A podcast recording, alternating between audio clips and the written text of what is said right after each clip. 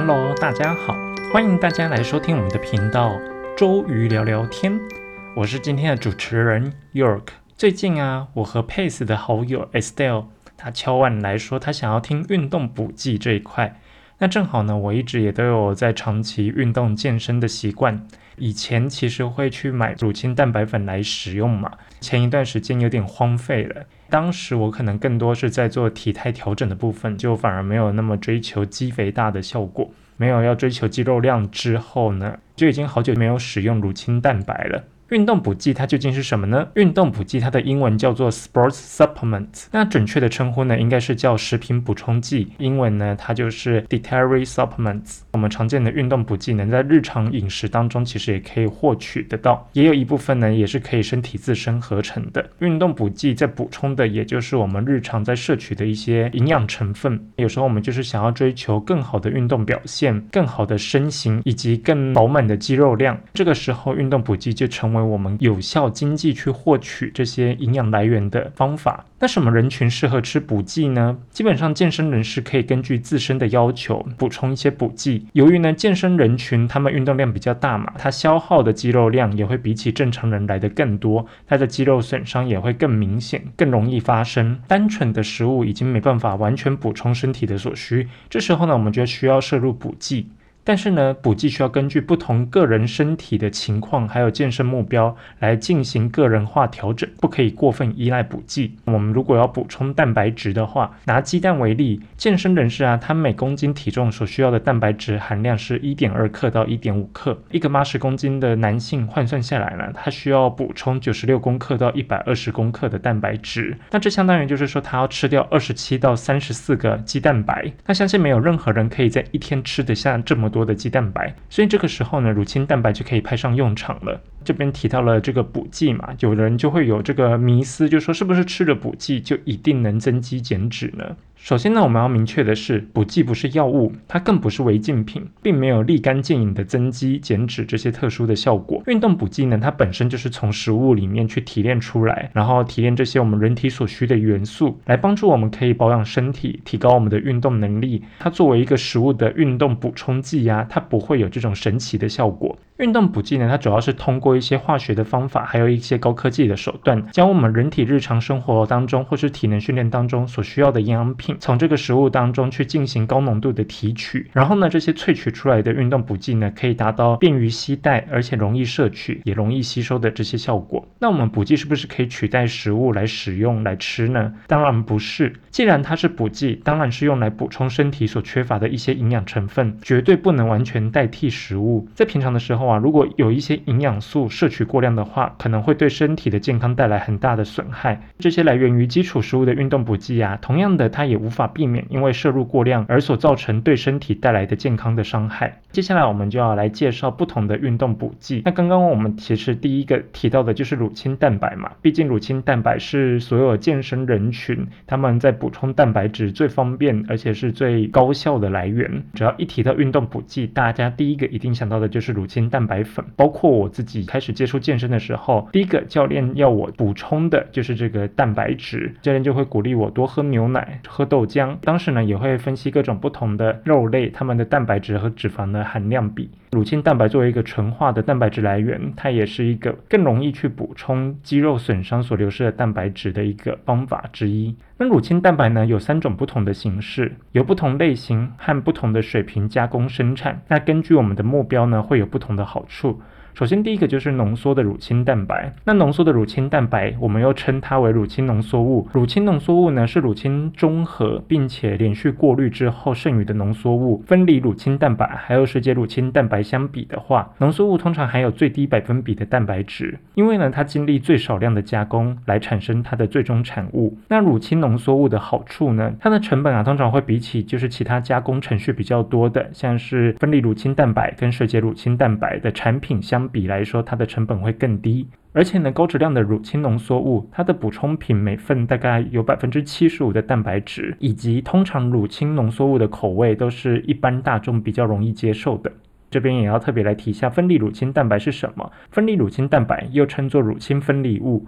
它每一份含量呢可以高达百分之九十五的蛋白质，比起乳清浓缩物来说，它的一个蛋白质含量跟纯度会更高。在生产的时候呢，它会使用加工技术去进一步纯化乳清浓缩物，去除掉更多的水分、脂肪还有乳糖的含量。因此呢，乳清蛋白分离物它会更纯净，比起乳清浓缩物来说，它可以有更少的卡路里，还有碳水化合物。浓缩物和分离物的体内吸收速率其实大概是相同的，但是呢，如果我们想要每一份都有更高含量、更高百分比的蛋白质，乳清分离物可能是更好的选择。下一个就要提到的就是水解乳清蛋白。那水解乳清蛋白又称乳清水解物，它已经是进一步去把乳清浓缩物或是乳清分离物分解成更小的多肽或是氨基酸，它可以更快的被我们吸收到血流当中，并且呢，这些多肽或者是蛋白质链被认为它是已经预先使用酵素或者是酶预消化之后，然后或者是用热以及酸去分解过后得到的产物。但研究表明呢，乳清蛋白水解物它具有以下的优点：第一个，运动乳清水解物它比起游离氨基酸增加更多的肌肉蛋白质合成，运动肌肉糖原的储存量会更大。研究表明呢，乳清蛋白水解物具有下面的优点：运动后乳清水解物呢，它会比起游离氨基酸增加更多的肌肉蛋白质合成，而且呢，运动后肌肉糖原储存量也会更大。尽管呢，这一种增加合成速率是水解乳清蛋白主要的益处，但是呢，其他形式的蛋白质的合成速率以及肌肉糖原摄取的方面，仍然都是很有效的。那这边我们就要来计算一下，健康成人平常每天的蛋白质摄取量大概是每公斤零点八公克。就像我们前面计算过的，如果以一位八十公斤的成年男性体重来说的话，他每天需要摄取每公斤体重零点八公克的这个蛋白质含量，就代表他一天要摄取六十四公克的蛋白质。但是呢，这个计算呢是没有考虑任何医疗条件或者是运动水平的情况下算出来的。如果呢是具有正常肾功能的健康的个人啊，他可以耐受每日补充乳清蛋白的话，八十公斤的体重的成年男性一天来补充六十四公克的蛋白质，目前是没有任何副作用的记录。当我们的目标啊是通过蛋白质的正平衡来建立以及维持肌肉量的质量的时候呢，对于经常运动的人来说啊，总体的摄入量大概在每公斤体重一点四公克到二点零公克的范围是比较合理而且足够的。肌耐力的运动员，像是长跑马拉松的这种运动员的话，会建议在这个范围内的最低量来补充蛋白质，就相当于是每公斤体重去摄入一点四公克蛋白质的这个含量。那他们整个训练期间也会需要摄取足够的碳水化合物。如果说今天是为了要保持肌肉量，而且要尝试减脂的话，在这个范围里面，可能选择更高量的，像是每公斤体重摄取二点零公克蛋白质的这个范围是更好的。那指南呢，其实建议运动员选择比较容易消化的蛋白质，这也是乳清蛋白它的优势。那就蛋白质摄取的时间而言啊，锻炼之后呢，其实是蛋白质重建肌肉的关键。但是呢，在日常生活中含有蛋白质的来源也很重要。虽然我们可以在用餐的时间从食物来源中获得蛋白质，但是呢，蛋白质补充品像是乳清蛋白，它可以确保我们的蛋白质摄取量可以更充足，而且更有效，并且呢，它还是一个更方便的方法。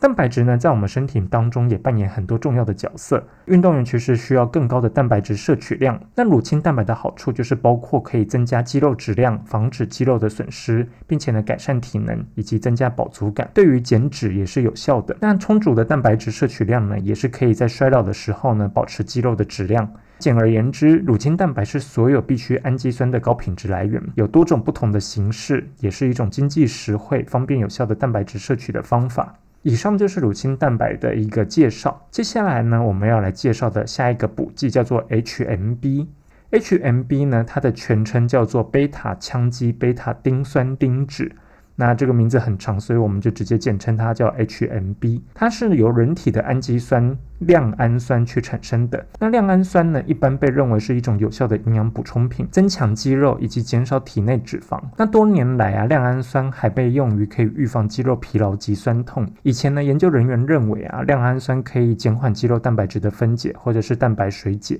然而呢，实际上是亮氨酸当中的 HMB，它会减慢这种蛋白质的降解。长期来看啊，亮氨酸和 HMB 它们所提供的这种好处以及结合，可以使我们的日常锻炼还有身体的组成发生巨大的变化。那首先第一个，我们可以看到 HMB 主要的作用就是吸收蛋白质。简而言之啊，HMB 它以两种方式来起作用。第一个就是增加蛋白质合成。第二个，同时它也减少蛋白质的分解。那这种结合呢，它其实结合了可以抗分解代谢以及合成代谢的影响。那就意味着人体呢，它其实可以更有效的去增加我们的肌肉量，并且呢，增强我们的力量。在锻炼肌肉啊以及增强力量的同时，不断的去补充 HMB，它可以增强运动能力，并且减少肌肉分解。那随着肌肉的增加，新陈代谢也其实会跟着增加嘛，因为我们都知道基础代谢率它的一个提升，主要还是跟我们的肌肉量成正相关，并且呢，增加肌肉量可以提高我们的锻炼水平。研究表明啊，根据个人的健康水平还有运动类型，补充 HMB 会产生不同的影响。那 HMB 第二个作用就是可以增强我们的力量。有一项研究比较了久坐不动的这种超重女性，她们在补充 HMB 六周前后。他们的力量表现的差异跟结果，尽管这些服用 HMB 的人群啊，他们在研究过程当中发生了体重减轻以及体脂减少的情况，而且呢，他们并没有遵循常规的一些重量训练，但是呢，在六周之后呢，我们还是可以看到他们的力量表现也显著得到了改善。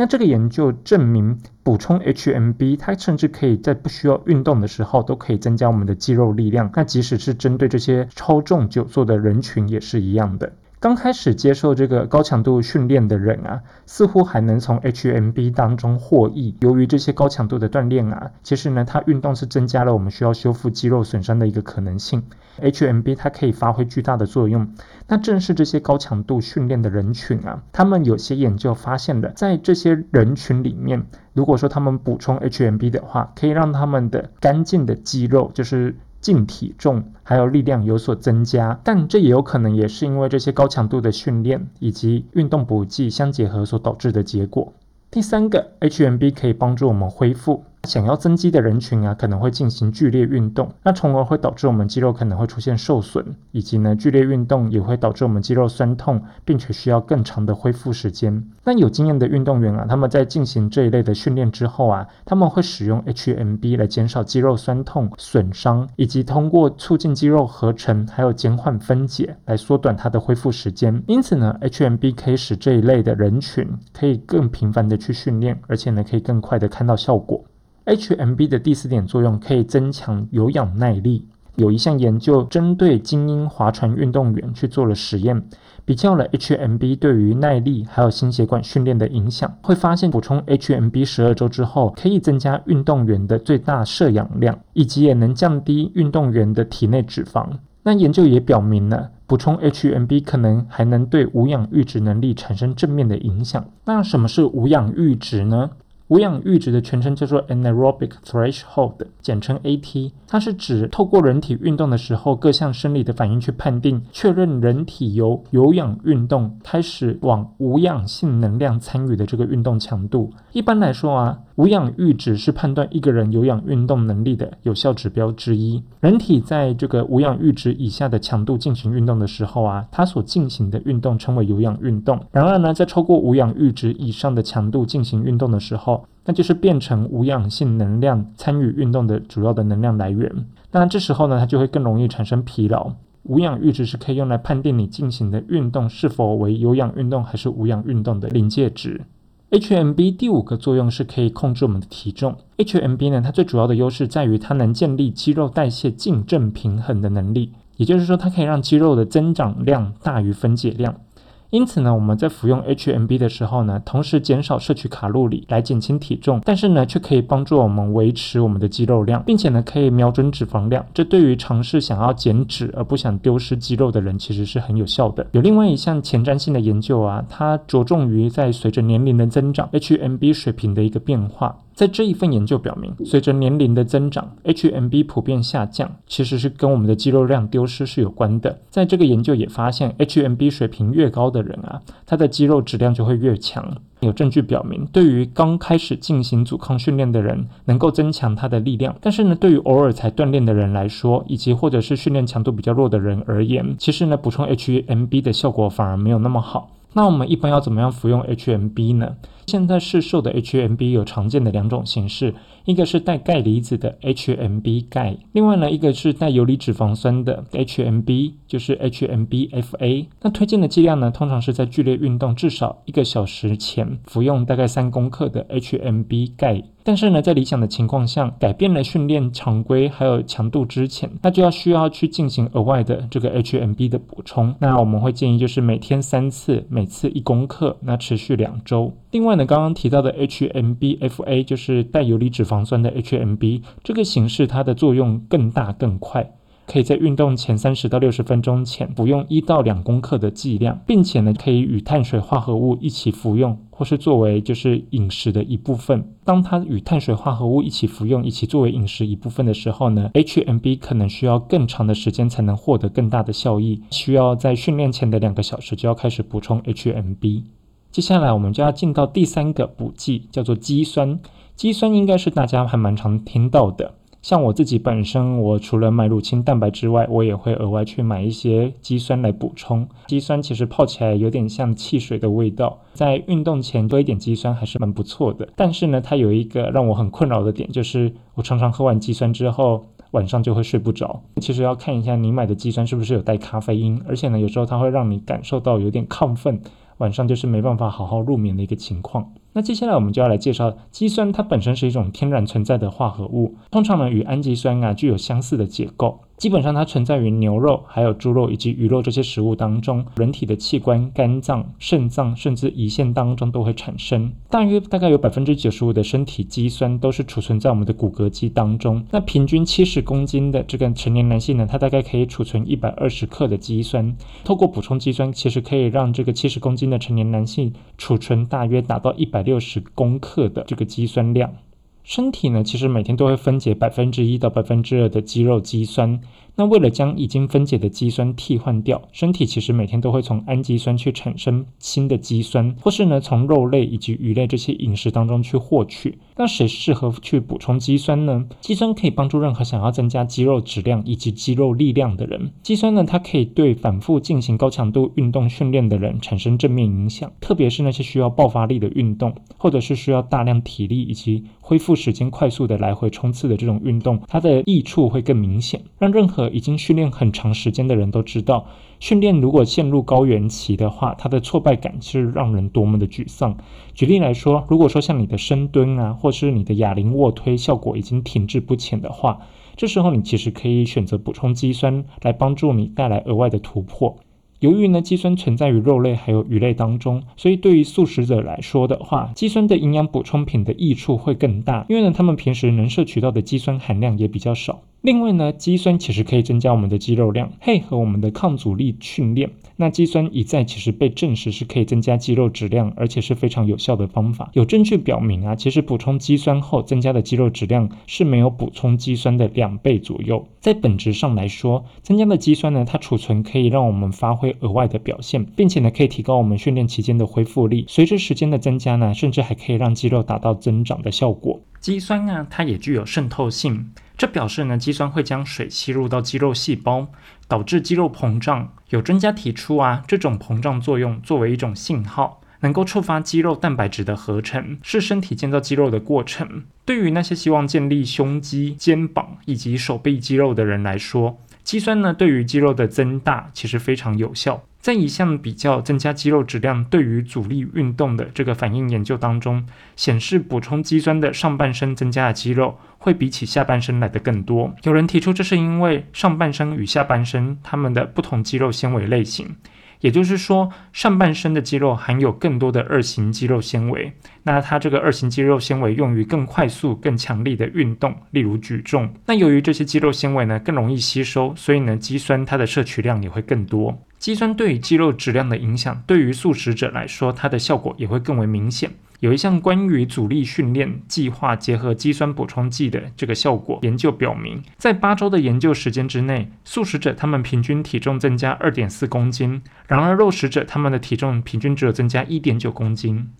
另外呢，肌酸也可以帮助我们增强力量以及运动表现。补充肌酸可以将力量表现将性能提高百分之五至百分之十五。肌酸呢，它还可以帮助提高其他一些常见的健身运动的力量，例如深蹲、蹬腿、双腿弯举、双腿伸屈以及肩推的表现。那一项为期十周的研究，去调查了每一个运动的表现，发现呢，肌酸补充剂可以提高每一种肌肉力量表现。这是因为呢，当补充肌酸，让我们的体能提高，也可以对高度训练的效果的阻抗力增强。肌酸呢，也被证明可以对举重的运动特别有效。一篇关于补充肌酸对于力量还有举重表现的影响的文章显示，有补充肌酸并且进行抗阻力训练的人，他的表现性能提高了百分之二十六。那如果是没有补充肌酸的人，相对的他的表现只提高了百分之十二左右，中间差了百分之十四，也相当于对一个运动员来说是他能不能夺冠的关键。其实，肌酸也可以帮助我们的大脑提供能量。有证据显示啊，在复杂的心理任务当中，我们的大脑需要大量的能量。那补充肌酸呢，它可以提高我们的大脑性能。举例来说，在数字回忆的测试当中啊，那些补充肌酸的人，他们表现的会更好。然而呢，这种效果并没有在相对简单的回忆测试中表现出来。那就表示，如果说大脑需要的能量越多，补充肌酸的效果就会越有效。那就和骨骼肌一样。由于呢，素食者他的饮食当中缺乏肌酸，所以呢，肌酸的营养补充品对于素食者的认知功能可能会有更大的帮助。这时候大家就会想问说，肌酸什么时候吃比较适合呢？服用肌酸的最好时机其实是在运动之后，因为呢，我们的合成代谢激素，也就是我们肌肉去建构的荷尔蒙，例如胰岛素，它升高了。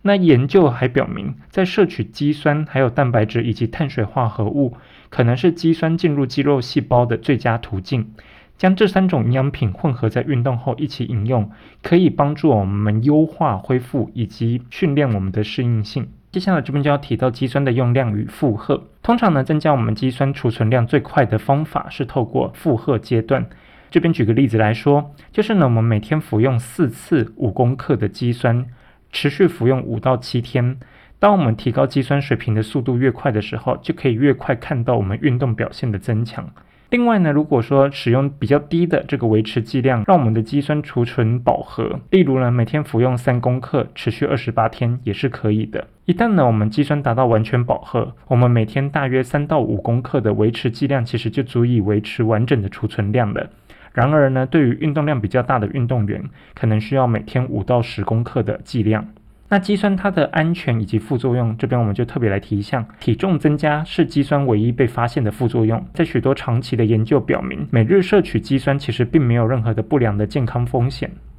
好啦，那我们今天就先介绍这三个运动补剂。其实运动补剂的东西还有成分太多了，基本上呢，我今天把最常见的乳清蛋白。